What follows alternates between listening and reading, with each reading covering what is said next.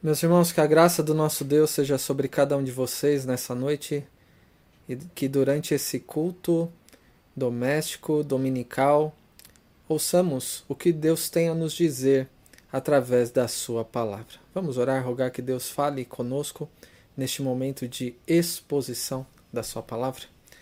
Bondoso Deus e Pai, nós te agradecemos porque hoje, domingo, dia do Senhor, podemos dedicar mais tempo às questões referentes ao teu reino, nos debruçando sobre a tua palavra desde pela manhã, juntamente com ah, as crianças, jovens, adolescentes que também reuniram-se com este propósito, e agora à noite, quando nos devotamos ao Senhor neste culto doméstico dominical, rogamos que o Senhor fale conosco. Que o Senhor abra os nossos olhos para que possamos ver o que o Senhor tem a nos mostrar na Sua palavra, tanto explícita quanto implicitamente. Que o Senhor abra os nossos ouvidos para que ouçamos a Sua voz, falando conosco de uma forma direta, que saibamos como colocar em prática e que o Senhor transforme o nosso coração para que confiemos mais em Ti, na Sua providência e em tão grande salvação e na provisão que o Senhor tem nos concedido em todas as áreas da nossa vida. É isso que nós te pedimos e agradecemos no nome santo do nosso Senhor e Salvador Jesus Cristo. Amém. Meus irmãos, nós começamos algumas semanas uma nova série de mensagens uh, que intitulamos Providência e Salvação. Então, este é o, é o título desta série de mensagens que é baseada no livro de Ruth. E Ruth, que é um pequeno livro, 84 versículos, como temos falado, mas com uma mensagem profunda, uma mensagem belíssima e uma mensagem importantíssima dentro das Escrituras e também para a minha e para a sua vida. Este livro que remete a um período extremamente difícil de crise para o povo de Deus, que era o dia dos juízes, em que Deus demonstra sua providência de uma forma impressionante e extraordinária para com a família da aliança, de uma forma inesperada para todos, mas certamente para Deus não foi assim. Vimos desde o início a maneira como passamos por situações críticas e a forma como reagimos a elas nos é, é uma forma de Deus nos provar o coração. Todas as escolhas que nós realizamos, tudo o que expressamos com os nossos lábios, quando é de uma forma verdadeira e profunda, remete àquilo que está no nosso coração. O sofrimento sempre será uma realidade. Isso, em períodos específicos, pode ser intensificado, mas a verdade é que em todas as situações, seja de fartura ou de fome, Deus está envolvido. O livro de Ruth é chamado por um autor é, como com o seguinte título: Da fome para a fartura, se remetendo àquele período de fome que estavam passando, ao período de fartura que eles chegaram depois, e hoje no capítulo 2 chegaremos em um aspecto desse período de fartura, mas é claro que a mensagem vai além dessa, como veremos até o final do livro, se Deus permitir. Nós não gostamos de passar por situações difíceis e saber que na providência de Deus ele permite que algumas coisas aconteçam, como esse período tão é, é, atípico e incerto que nós estamos vivendo, nos deixa com um gosto amargo nos faz muitas vezes questionar a própria bondade de Deus, podemos ficar abatidos. E o sentido de questionar a bondade de Deus é: se Deus ele é bondoso, porque ele permite que uma situação ruim venha sobre a humanidade, em especial sobre o povo de Deus. Se Deus ele nos dá tudo o que nós precisamos, porque parece que muitas vezes algumas coisas nos fazem falta. Você sente falta de alguma coisa na sua vida? Você sente de alguma maneira que Deus deveria ter feito ou deveria fazer neste momento algo para te livrar de uma situação difícil? Você já se sentiu ressentido com Deus, com o que ele permitiu que aconteceu na sua vida? Essas perguntas podem ser respondidas por este capítulo que consideraremos hoje sobre a providência do Deus benevolente e resgatador.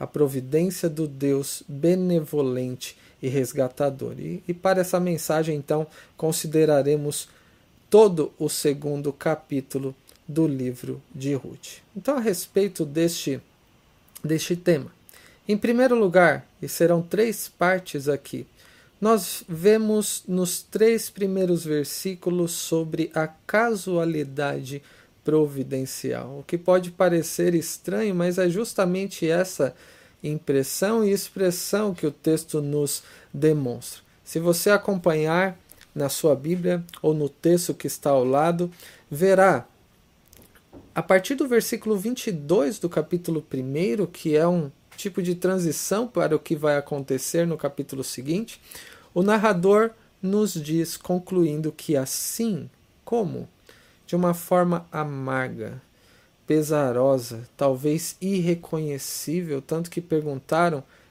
não é esta Noemi? Aquela que saiu para Moabe há mais de dez anos? E ela então estava voltando de lá, com Ruth, uma moabita, e chegaram a Belém no princípio da cega da cevada. Então, Noemi voltou um tanto quanto ah, deprimida, talvez colocaríamos essa palavra se fosse em nossos dias.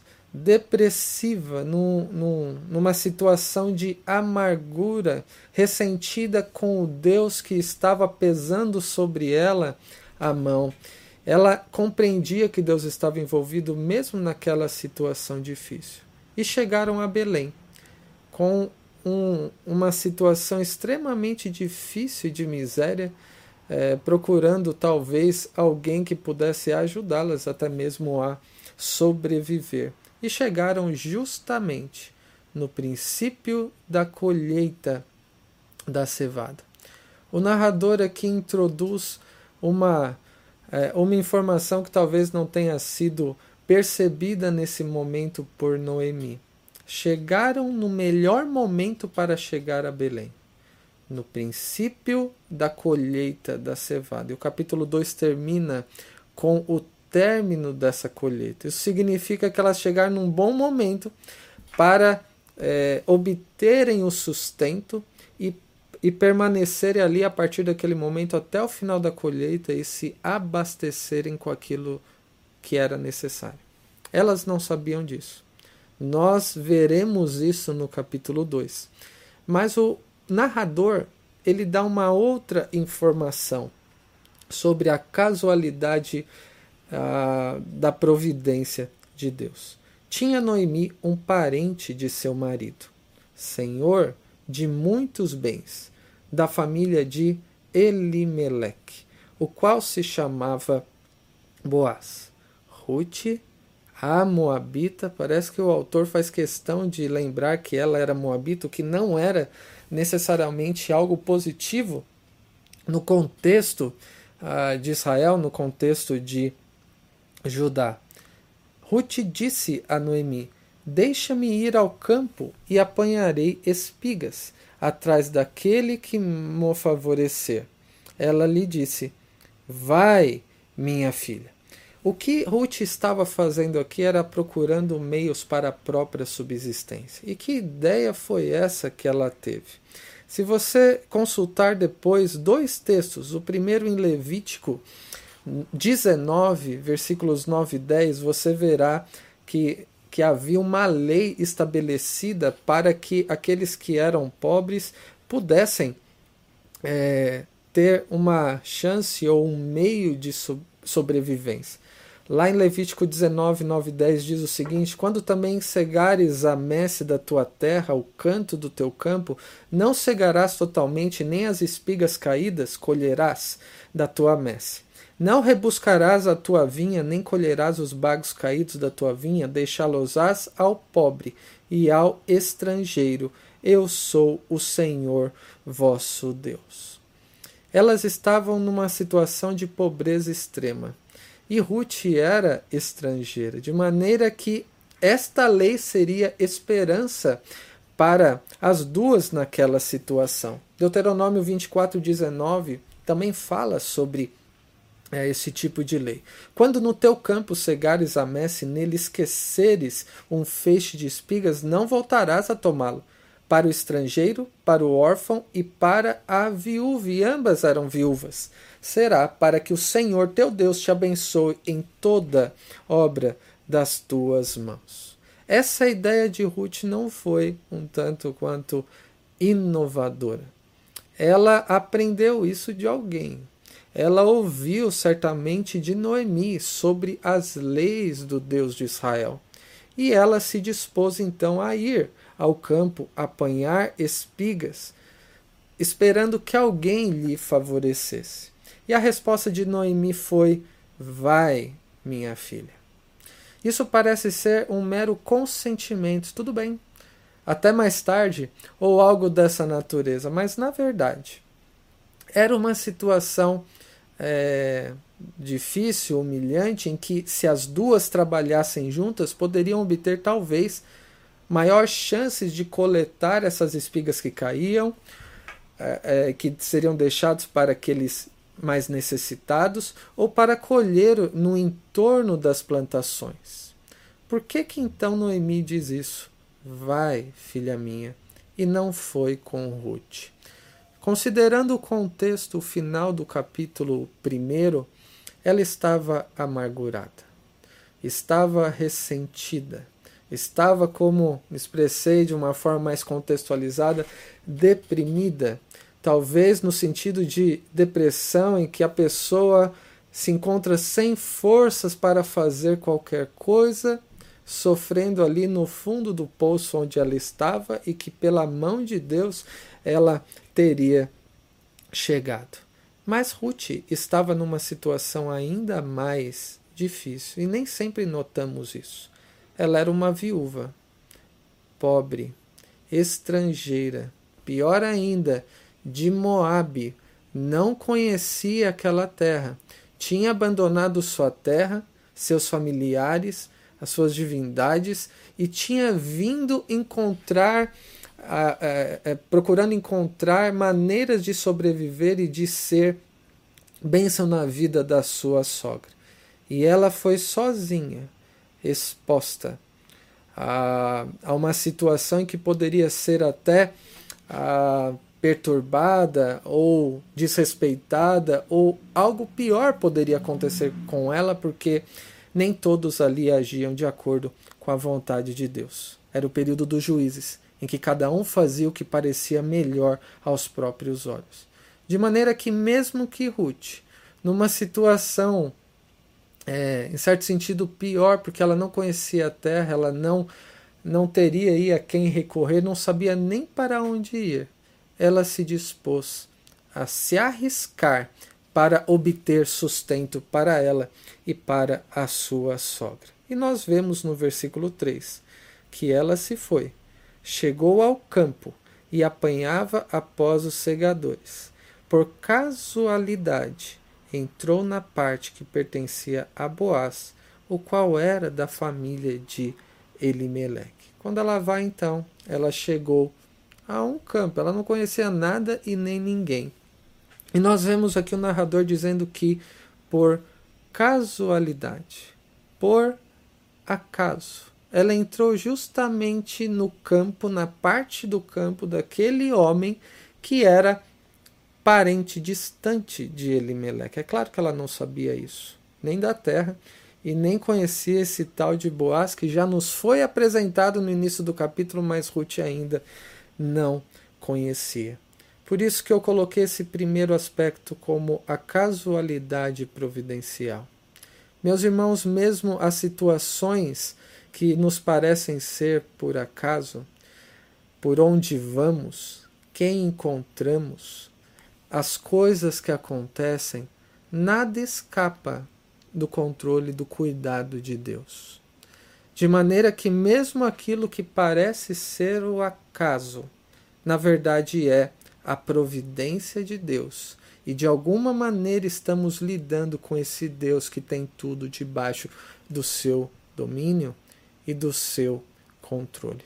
Então Ruth chega a este determinado campo é, deste homem chamado Boaz, que passaremos a ver mais frequentemente aqui. Em segundo lugar, a maior parte do texto, nós vemos sobre este provedor generoso a partir é, é, do versículo 4 até o versículo 17. Então, sobre este provedor generoso. Em primeiro lugar, quero ler até o versículo 7, quando diz: Eis que Boaz veio de Belém e disse aos segadores, só para chamar a atenção de algo importante aqui. Essa expressão, eis que Boaz, é, em outra versão é traduzida como naquele mesmo instante chegou Boaz. Então vejam, por um acaso Ruth chegou ali naquele campo, naquele momento, e naquela mesma ocasião, naquela, naquele mesmo instante, chegou Boaz, que veio de Belém e disse aos segadores: O Senhor seja convosco. Na providência casual de Deus, ou nessa casualidade providencial, o que Deus estava fazendo? Estava levando Ruth a um determinado campo e estava no mesmo instante levando Boaz naquele mesmo dia para que pudesse então não somente conhecer, mas ser o provedor generoso. E disse Boaz, e as palavras iniciais de um personagem numa narrativa do Antigo Testamento são importantíssimas. E quais são as primeiras palavras de, de Boaz? O Senhor seja convosco. E a resposta dos seus servos foi: O Senhor te abençoe. Que relacionamento entre em chefe e servos, não é verdade? Isso expressa o tipo de homem que era Boaz. Alguém temente a Deus, que cuidava dos seus servos e por isso era respeitado por eles. Depois, versículo 5. Perguntou Boaz ao servo encarregado dos segadores: De quem é essa moça? Respondeu-lhe o servo: Esta é a moça moabita que veio com Noemi da terra de Moabe. Disse-me ela: Deixa-me rebuscar espigas e ajuntá-las entre as gavelas, entre os feixes, após os segadores. Assim ela veio, desde pela manhã até agora está aqui menos um pouco que esteve na choça no lugar de, de descanso, mas ela estava ali de uma forma incansável, o que expressava a sua a necessidade. Então, desde cedo, parou pouco tempo para descansar, mas estava fazendo o máximo possível para obter sustento. Isso chama atenção, não somente nossa para a grande necessidade de Ruth, mas também de Boaz, que perguntou, dentre aqueles que estavam ali no seu campo, aquela determinada moça: Quem é esta? E a resposta foi: Esta é daquela história que vem sendo contada e sendo conhecida em toda a região sobre a Moabita. Esta é a Moabita que veio com Noemi de Moabe. E Boaz já conhecia essa história. Ele sabia quem era Ruth por ouvir falar. E nós vemos o que Boaz então faz a partir do versículo 8. Ele diz a Ruth: Ouve, filha minha, não vás colher em outro campo, nem tampouco passes daqui, porém aqui ficarás com as minhas servas. Estarás atenta ao campo que cegarem e irá irás após elas. Não dei ordem aos servos que não que te não toquem. Quando tiveres sede, vai às vasilhas e bebe do que os servos tiraram. Então ela, inclinando-se, rosto em terra, lhe disse: Como é que me favoreces e fazes casos de mim, sendo eu estrangeira. Ruth não foi tratada assim nem por alguém que deveria considerá-la da família, como era Noemi. Noemi quis que ela se afastasse. Quando chegou a, a Belém, Noemi ficou falando sobre a sua grande amargura e em nenhum momento nos é registrado como ela corresponde ao amor demonstrado por Ruth por sua sogra. E aqui ela ouve de um senhor daquela terra, o dono daquela plantação, palavras tão gentis, bondosas, generosas, e isso a surpreende. Ela se inclina e diz: Como é que me favoreces? E fazes casos de mim, sendo eu estrangeira, ou sendo eu uma moabita, pobre, viúva, né, insignificante do ponto de vista da sociedade, ainda mais no contexto é, de Judá. Então, versículo 11: Respondeu Boaz e lhe disse: Bem me contaram tudo quanto fizeste a tua sogra, depois da morte de teu marido, e como deixaste a teu pai e tua mãe e a terra onde nasceste, e vieste para um povo que dantes não conhecia. E quais são as palavras de Boaz a Ruth? O desejo dele para com ela. O Senhor retribua o teu feito e seja cumprida a tua recompensa do Senhor de Avé Deus de Israel, sob cujas asas vieste buscar refúgio. Em outras palavras, Boaz disse o seguinte: Ruth, eu fiquei sabendo da maneira como você demonstrou amor pela sua sogra e abandonou sua terra, sua família, seus deuses e veio encontrar refúgio, provisão aqui ah, no contexto de Israel. Ruth estava fazendo o contrário do que Elimelec fez. Elimelec, no momento de fome, mas que havia a sua família, eles partiram dali ainda não necessitados, foram buscar um campo em Moabe, porque isso era mais fácil. Mas, na verdade, eles estavam fugindo de Deus. E o que Ruth estava fazendo? O oposto numa situação de privação e miséria, veio buscar refúgio no Deus de Israel. Ela estava no caminho oposto e ela continua dando a resposta a Boaz no versículo 13: Tu me favoreces muito, Senhor meu, pois me consolaste e falaste ao coração de tua serva, não sendo eu nem ainda como uma das suas servas. Ela foi tratada como alguém que é, fazia parte daquela comunidade. Não como uma moabita, meramente alguém que gostariam de ver longe, mas como alguém que estava sendo aproximado da comunidade de Israel pelo seu temor a Deus e pelo seu amor demonstrado à sua sogra. Mas nós vemos ainda um pouco mais sobre o caráter e a atitude de Boaz. No versículo 14: A hora de comer, Boaz lhe disse: Achega-te para aqui e come do pão, e molha no vinho o teu bocado. Ela se assentou ao lado dos segadores, e ele lhes, lhe deu grãos tostados de cereais.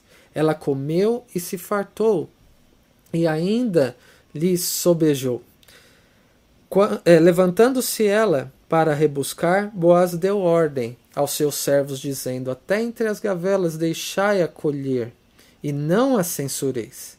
Tirai também os molhos, dos molhos algumas espigas, e deixai-as, para que as apanhem, e não a repreendais.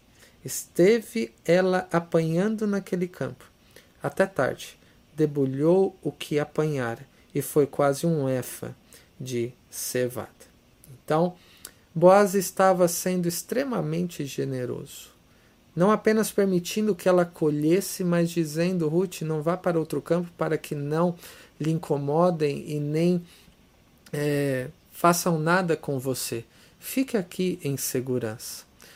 Você pode ficar à vontade para tomar água, e não somente isso, se aproxime para tomar da minha própria refeição. E ainda disse aos seus empregados algo que a lei não estabelecia: deixe cair algumas espigas, para que ela tenha mais o que colher. Boaz era alguém fiel a Deus, que tinha recebido do Senhor a, a sua fidelidade.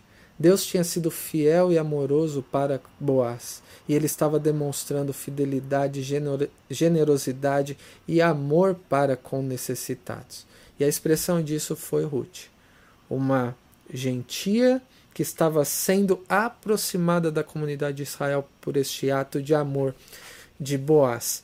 E ele faz o que está além do prescrito na lei, não apenas permitindo que os necessitados colhessem ao redor da sua plantação, ou aqueles ah, elementos da, da colheita esquecidos no campo, mas ele estava ordenando que fartassem mais aquela viúva, para que alimentasse outra viúva também, sua sogra.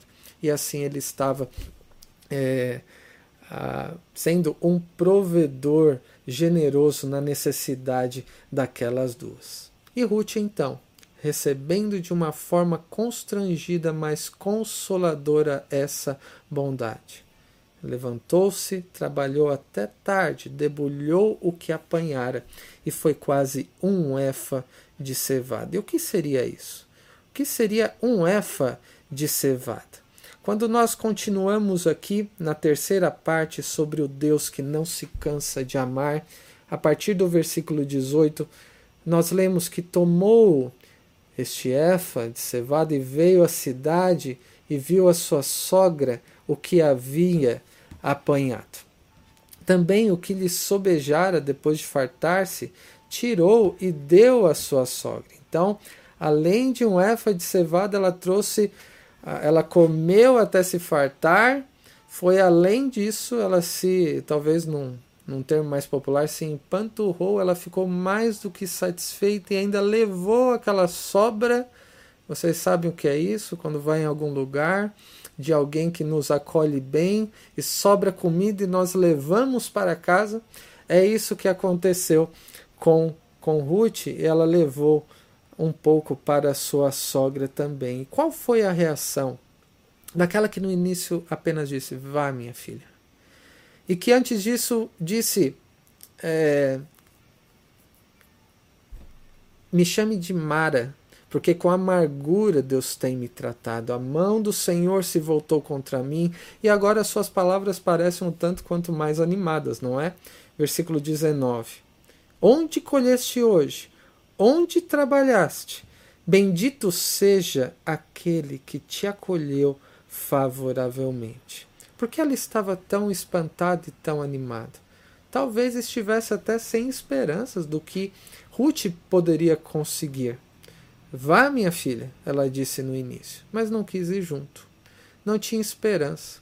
Né? Se Deus estava castigando, ia dar errado também talvez, né, ele estivesse sentindo ou pensando algo dessa natureza e nem encontrasse alguém que lhes favorecesse. Quem iria favorecer duas viúvas, inclusive uma delas sendo moabita? E quando ela vê que além daquela é, marmita que trouxe é, a sua sogra, Ruth também havia trazido um efa para nós 22 quilos naquele dia de cereais. Isso dava aproximadamente para um mês de um trabalhador intermediário trabalhando, um homem trabalhando, né, durante um período comum, daria para quase um mês de sustento ela trouxe num dia. E o susto que, que Noemi levou por causa daquele provedor generoso. E a reação dela, antes de saber quem era, foi: Bendito seja aquele que te acolheu favoravelmente. E Ruth contou a sua sogra, continua o versículo 19, onde havia trabalhado e disse: O nome do Senhor, em cujo campo trabalhei, é Boaz. Ela só estava contando como foi o dia. Mas para Noemi, isso foi além dessa percepção de Ruth inicialmente. Então Noemi disse à sua nora novamente essas palavras: Bendito seja ele do Senhor, que ainda não tem deixado a sua benevolência, nem para com os vivos, nem para com os mortos. Disse mais Noemi: Este homem é nosso parente chegado e um dentre os nossos resgatadores.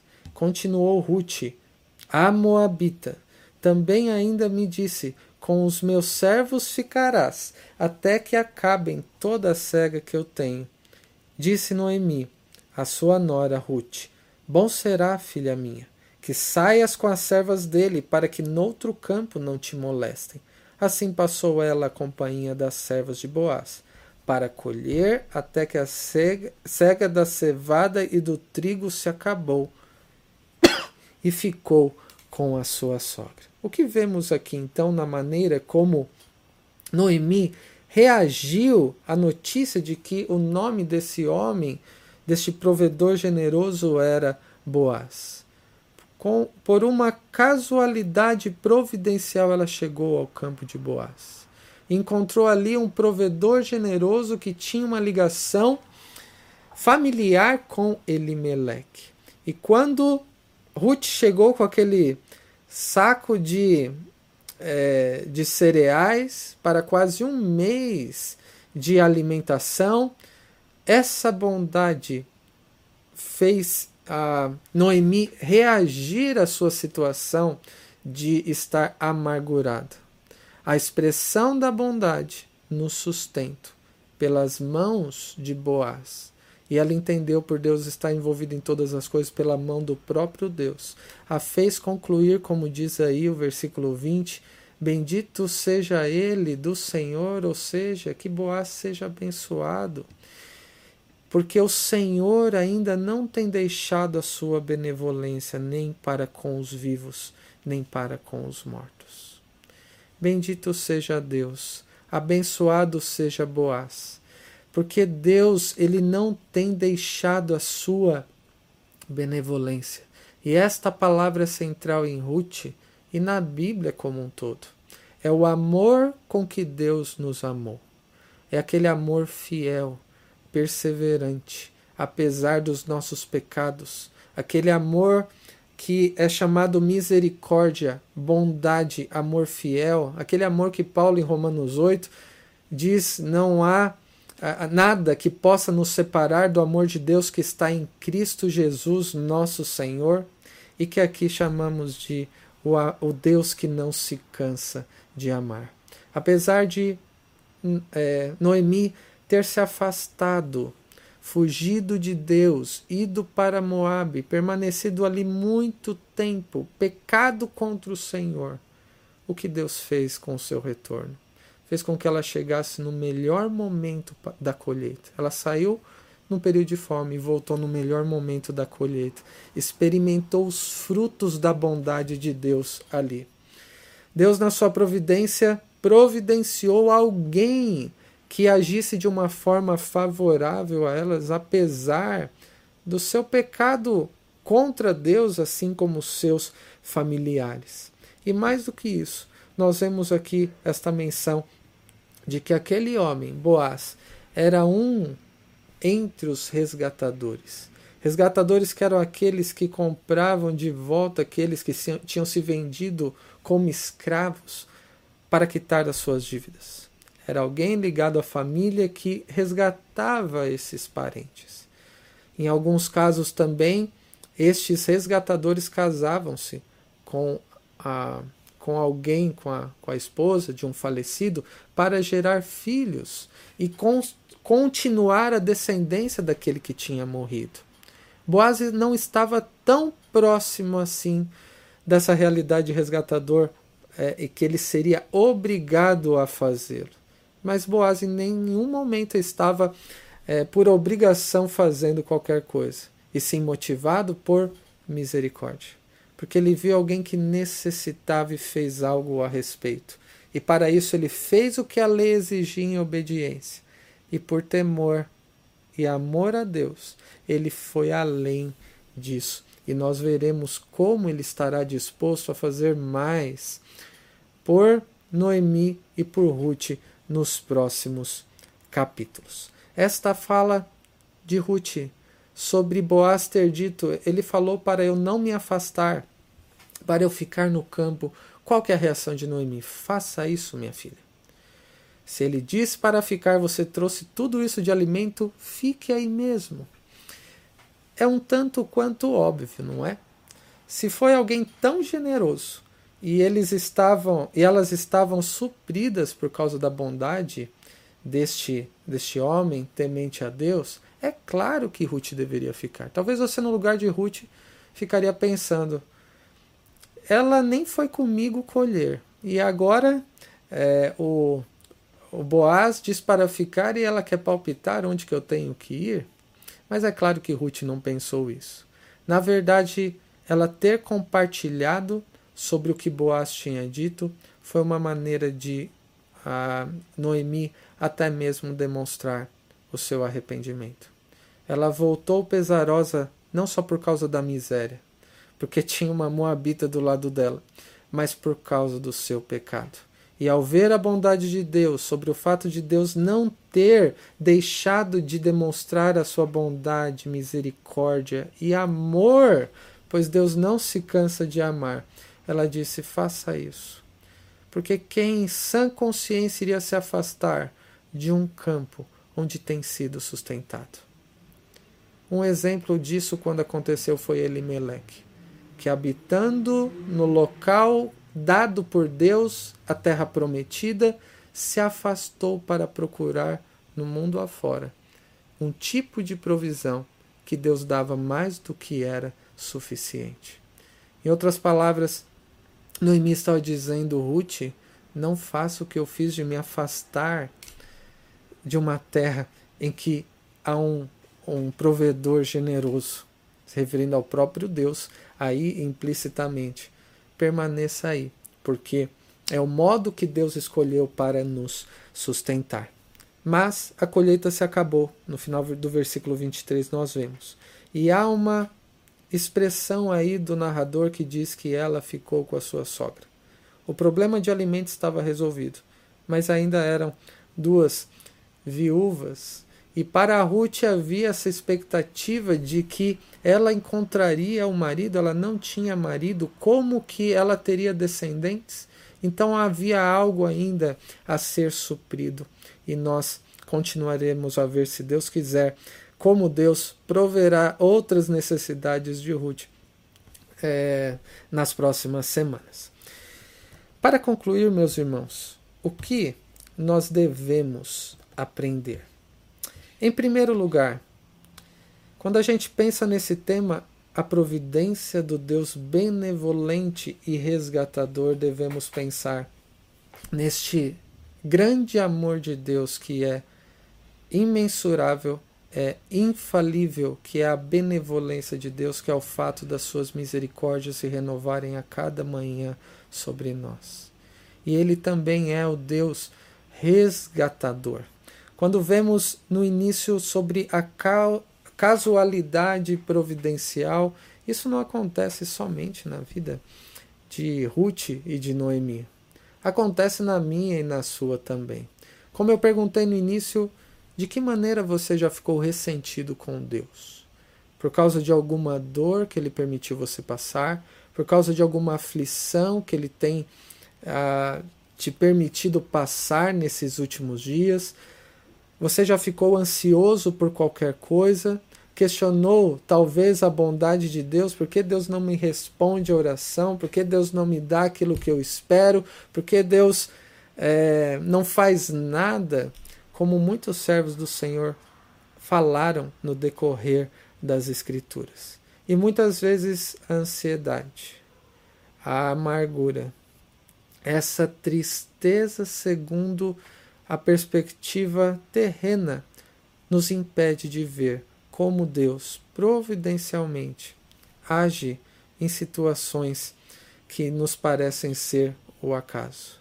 Em pequenas coisas como o tempo, dia específico para terem chegado de volta a Belém, ou o campo determinado para que Ruth, na sua situação de estrangeira moabita e viúva na miséria, entrasse.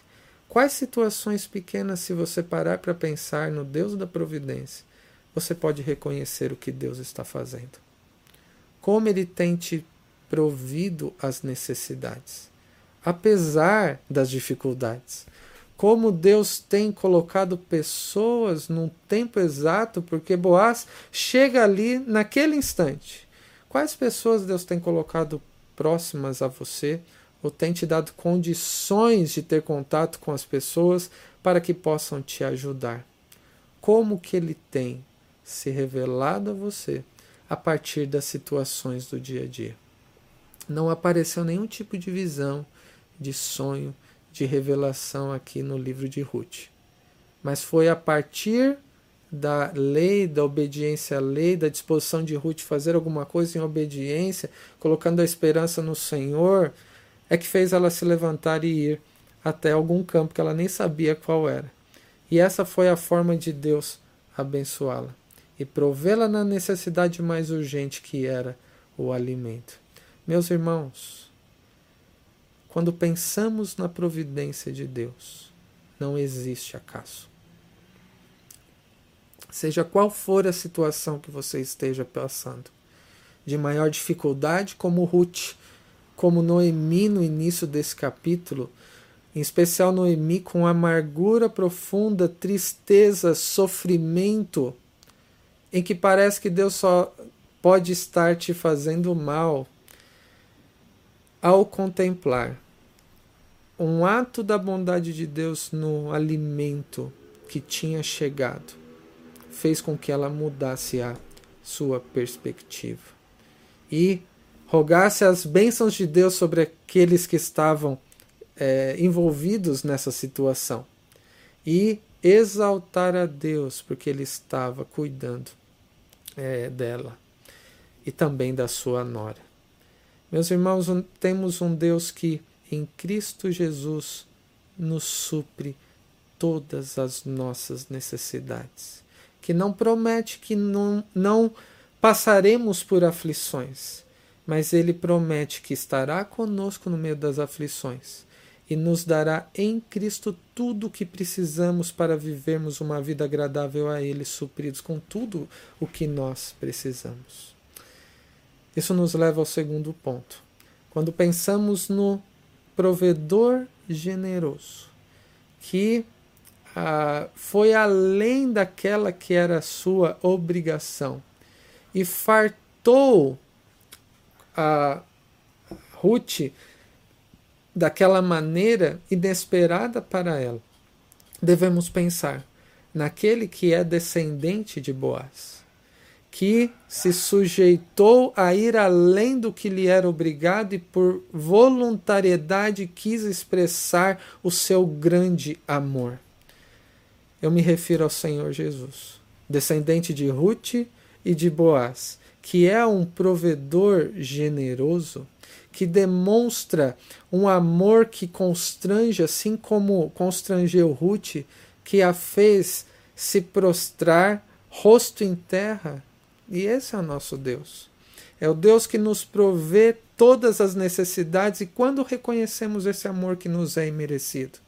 Pelo fato de antes, assim como Ruth, estarmos longe de Deus e ele nos trouxe para perto, nos demonstrou a sua bondade, o seu amor, a sua misericórdia e a disposição então nossa deve ser de adorá-lo, de bendizê-lo, de reconhecer o seu cuidado para conosco, porque o nosso Deus é um Deus que jamais se cansa de amar. Os momentos de tribulação também cooperam para o nosso bem.